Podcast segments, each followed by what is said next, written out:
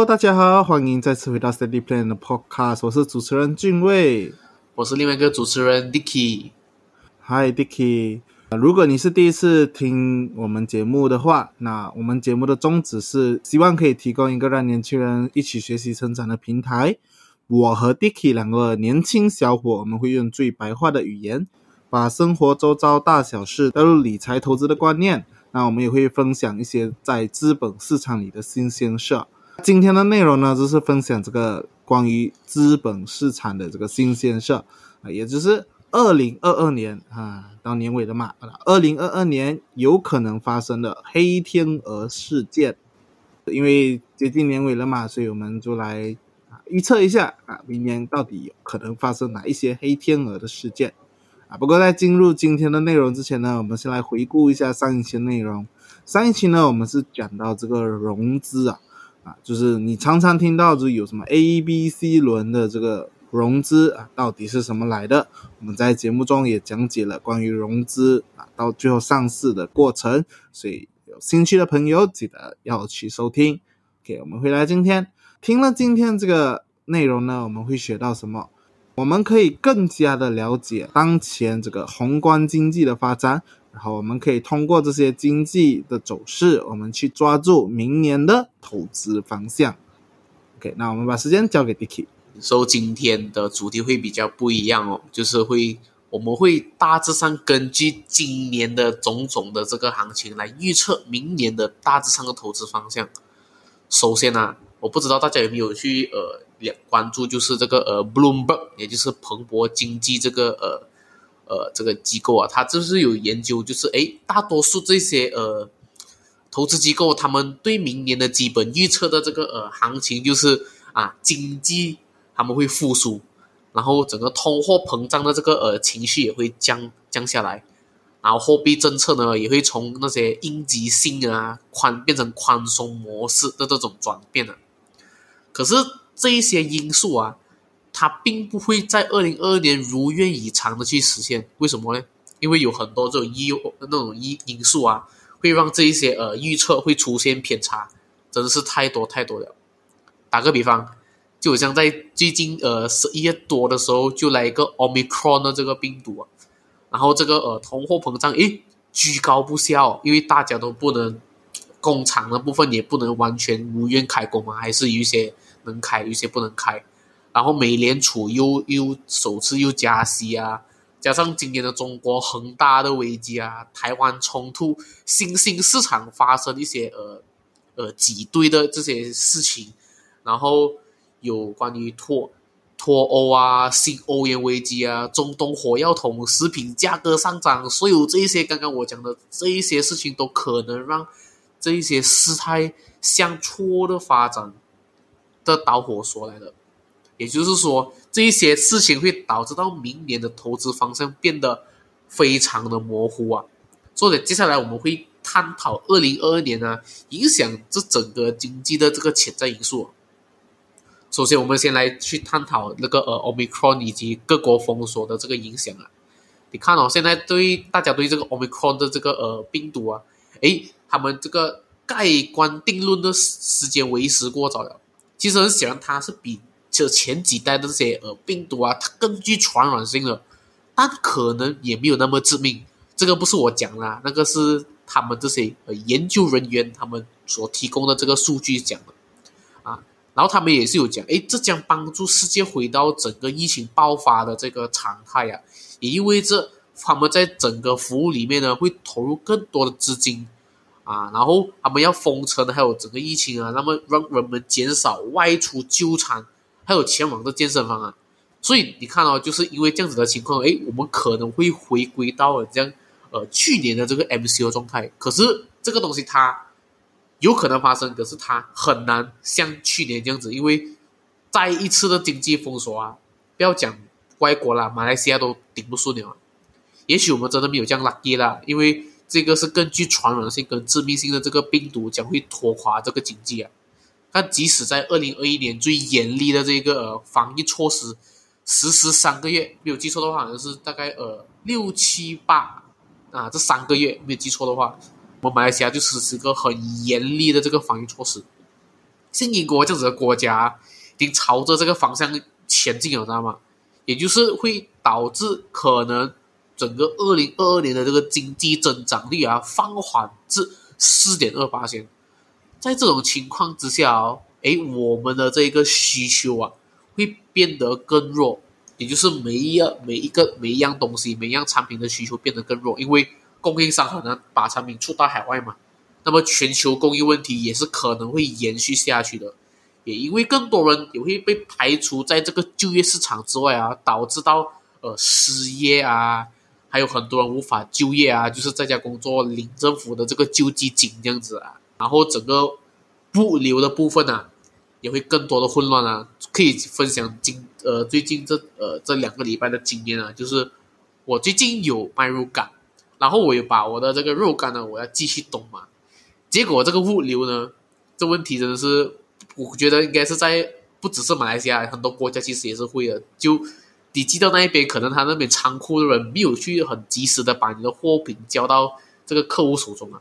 所以这个也是其中一个呃真实的体验，也是发现到，就是虽然这个呃物流的这个经济会慢慢的成长，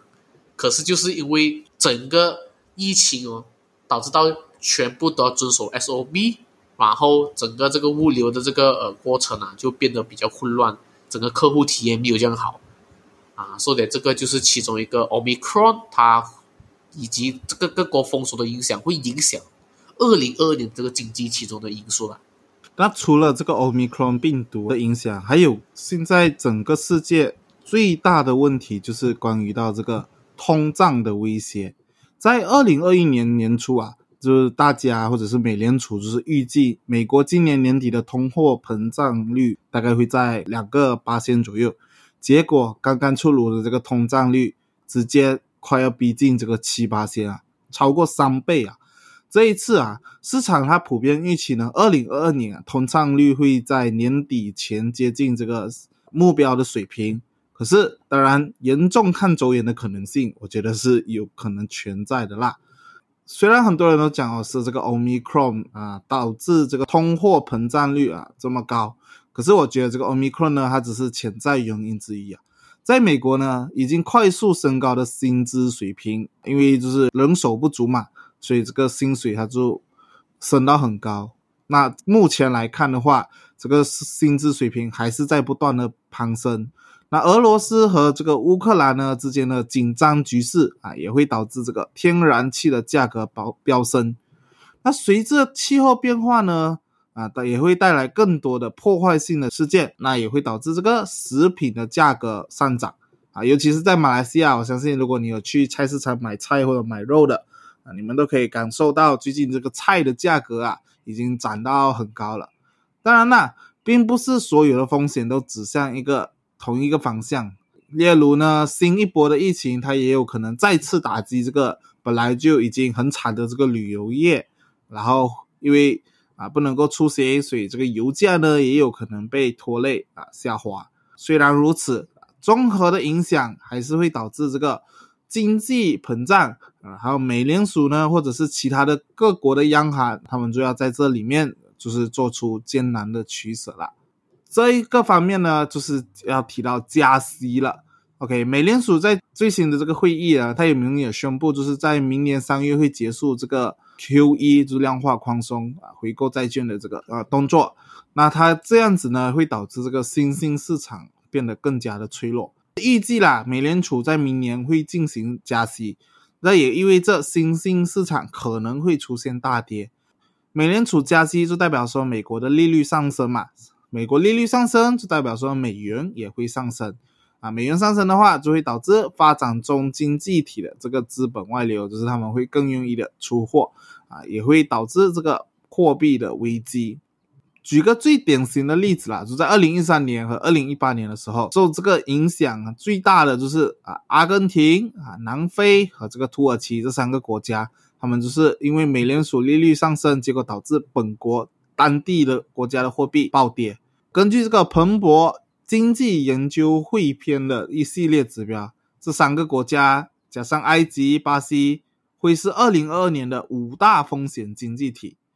不过相对来说，沙地阿拉伯啊、俄罗斯啊和台湾啊，他们的债务就会比较少啊，项目就非常的多，所以呢，在新兴市场中啊，资本外逃的风险也是最小。这边我们总体是讲说对新兴市场会有很大的影响，但是啊，主要还是就是阿根廷、南非、土耳其、埃及、巴西这五大会影响比较多，可是。沙特阿拉伯、俄罗斯和台湾因为债务比较少啊，所以就是他们的这个可能受的影响不是这么的大。是的，所以这一个就是关于这个美联储加息过后影响的新兴市场。其实对我来对我来说呢，新兴市场它呃受到的影响哦，其实只是一个呃个别性的，它不是全面的。说的其实还是有很多潜在的这个投资机会啊。所以接下来我们再看哦，就是这个呃，整个全世界的这个财政政策所影响的未来啊。所以也就是各国的这个政府呢，在疫情中哦，诶，投入了大量的资金去支持这个劳动业者，还有这些企业。很多国家都想要在这个时候啊，勒紧这个钱袋子啊。看瑞士银行他们估计啊，就是二零二二年啊，他们的公共支出下降达到全球 GDP 二点五八千左右。差不多就是二零零八年金融危机后导致经济复苏放缓财政这个措施的五倍啊，所以你可以看到，就是整个这个财政政策的这个未来啊，它会这个疫情它这个影响非常的大，导致到他们的这个呃支出啊下降到降降低啊。但是其实也是有例外的，就是日本的这个新政府啊已经宣布了又一项这个呃创举啊，也就是这个刺激的计划。而这个中国当局的这个呃长期财政紧缩后啊，也暗示哎将会转向宽松模式，以来支持这个经济啊。所以其实你看各国的这个呃财政政策的这个未来啊，他们都会再去根据大趋势的这个行情来去调整他们的这个财政预算啊。如果放眼到马来西亚的话呢，就是马来西亚的财政预算案其实也是拨款的，其实也是相当相当多，也就是。其中一个就是拨款在这个呃 ESG 啊，这个就是碳中和的市场也是比较多，然后还有投入在一些其他的这个振兴中小企业的部分，也他们也是有这样子的这个些打算的。所以这个就是各国他们不同的这些策略来去缓和这个全球这个新经济暴跌的这个部分啊，他们已经尽了他们的能力啊。所以接下来我们再探讨，就是诶，这一个英国脱欧的这个影响。这点，这个英国和欧盟之间呢，有关这个北爱尔兰定义书的这个谈判事啊，一必将会延续到二零二二年，达成共识将是非常艰难的这个过程了。那么，相信很多人也会去好奇，就是如果这一个谈判破裂怎么办？那么，根据过去的这个英国脱欧的引发的事件来看呢，这种不确定性的这个打击商业投资啊。会拖累这个英镑的啊，所以也就是从而推高这个通胀水平啊，就是侵蚀当地人们的这个实际收入啊。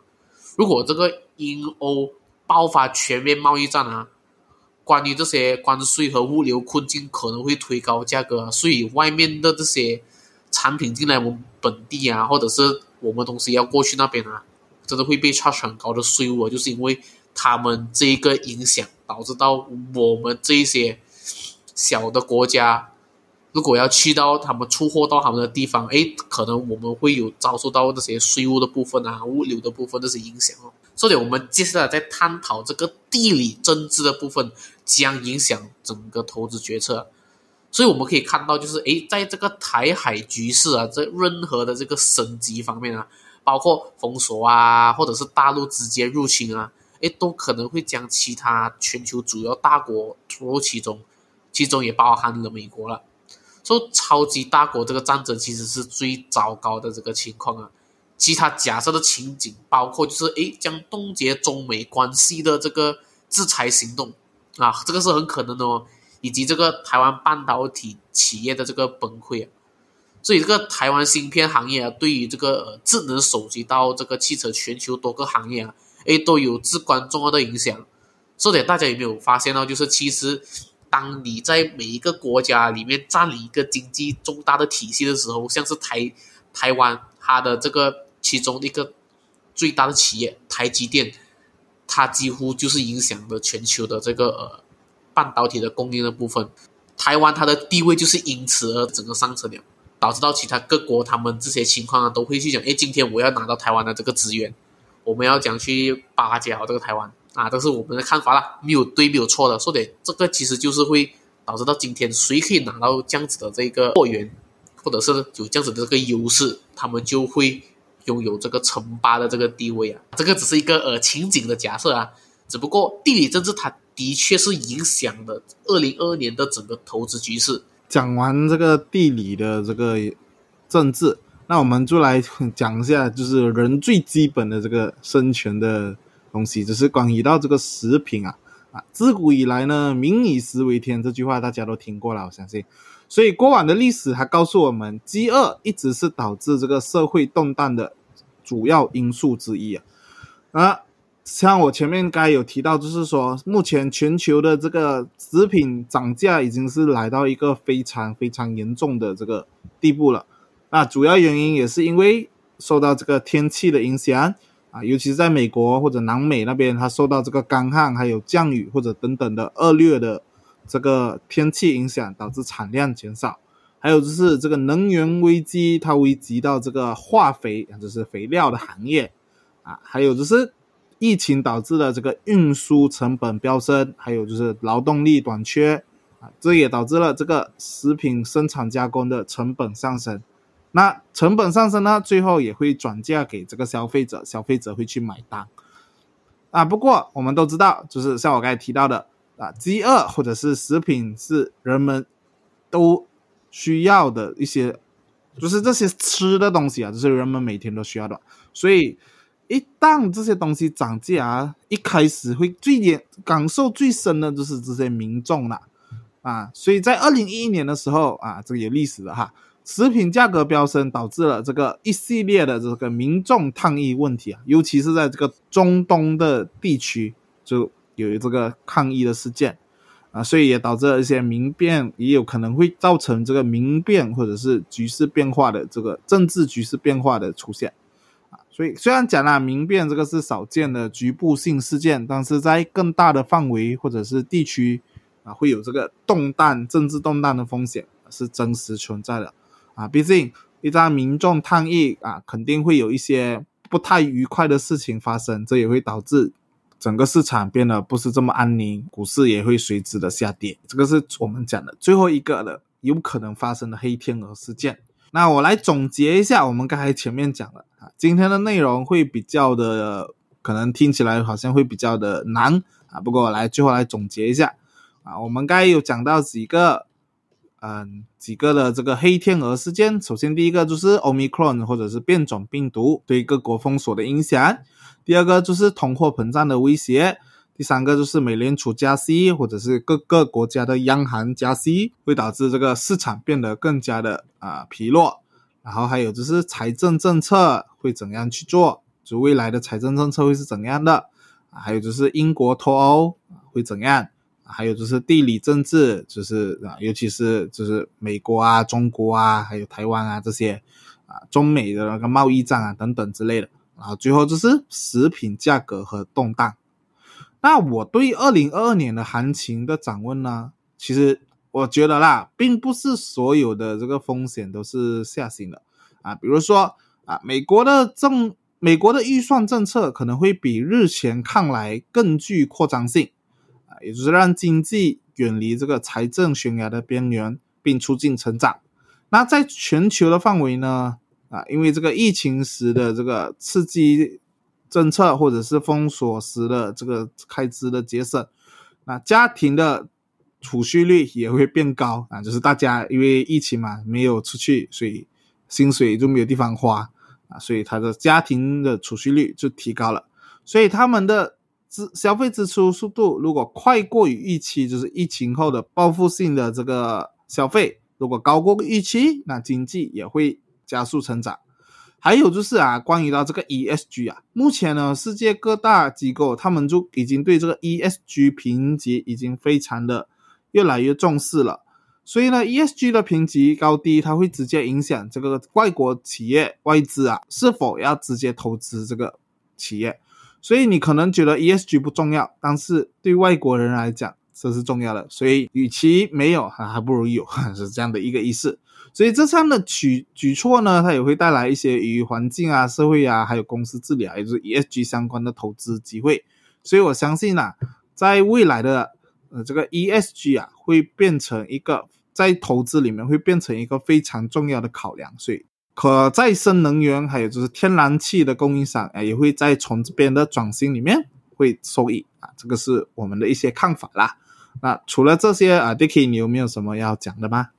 ？OK，so 基本上今天都是分享关于整个二零二二年可能会发生的这些情况啦。所以其实这些情况大家不要看的那么悲观啊，人家我们讲到这样悲观这样子，其实这整体上来说呢，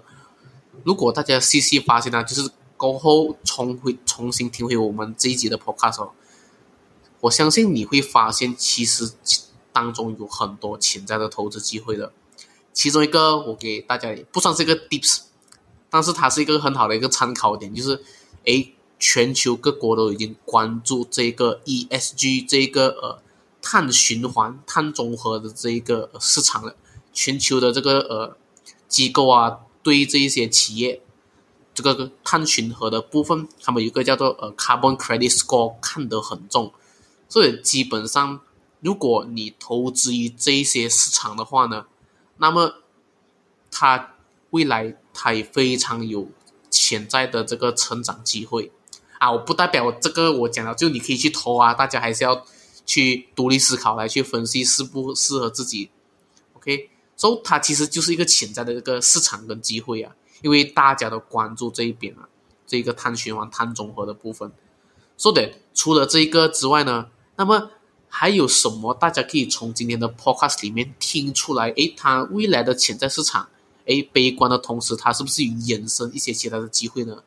俗话说，危机就是转机，富贵险中求，这些东西大家一定一定要记得。所以大家别那么悲观，二零二二年的市场它还是有很多潜在机会